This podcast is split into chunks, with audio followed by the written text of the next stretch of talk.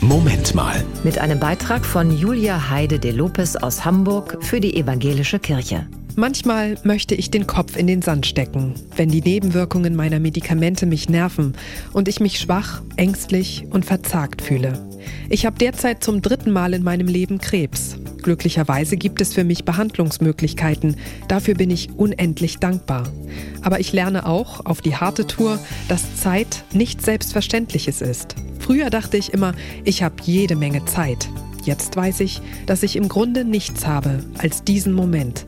Und der ist dadurch umso wertvoller. Was ich mir vorgenommen habe, jeden Tag eine Handvoll Freude, mindestens, das ist mir wichtig. Und ich übe mich darin, die Hoffnung zu behalten. Eine Hoffnung, die sich auflehnt und nicht einschüchtern lässt von Prognosen, von Krankenhausatmosphäre und all den Ängsten, die eine Krebserkrankung mit sich bringt. Am kommenden Montag, den 6. Februar, feiern wir um 18 Uhr in der Hamburger Hauptkirche St. Jakobi einen Segnungsgottesdienst für an Krebs erkrankte Menschen, ihre Angehörigen und Freundinnen und Freunde. Und nicht zufällig hat auch der Gottesdienst das Motto Widerständige Hoffnung. Heute ist Weltkrebstag. Da reden wir über Therapien und Prävention. Mich erinnert dieser Tag immer auch daran, Kopf in den Sand ist keine Option.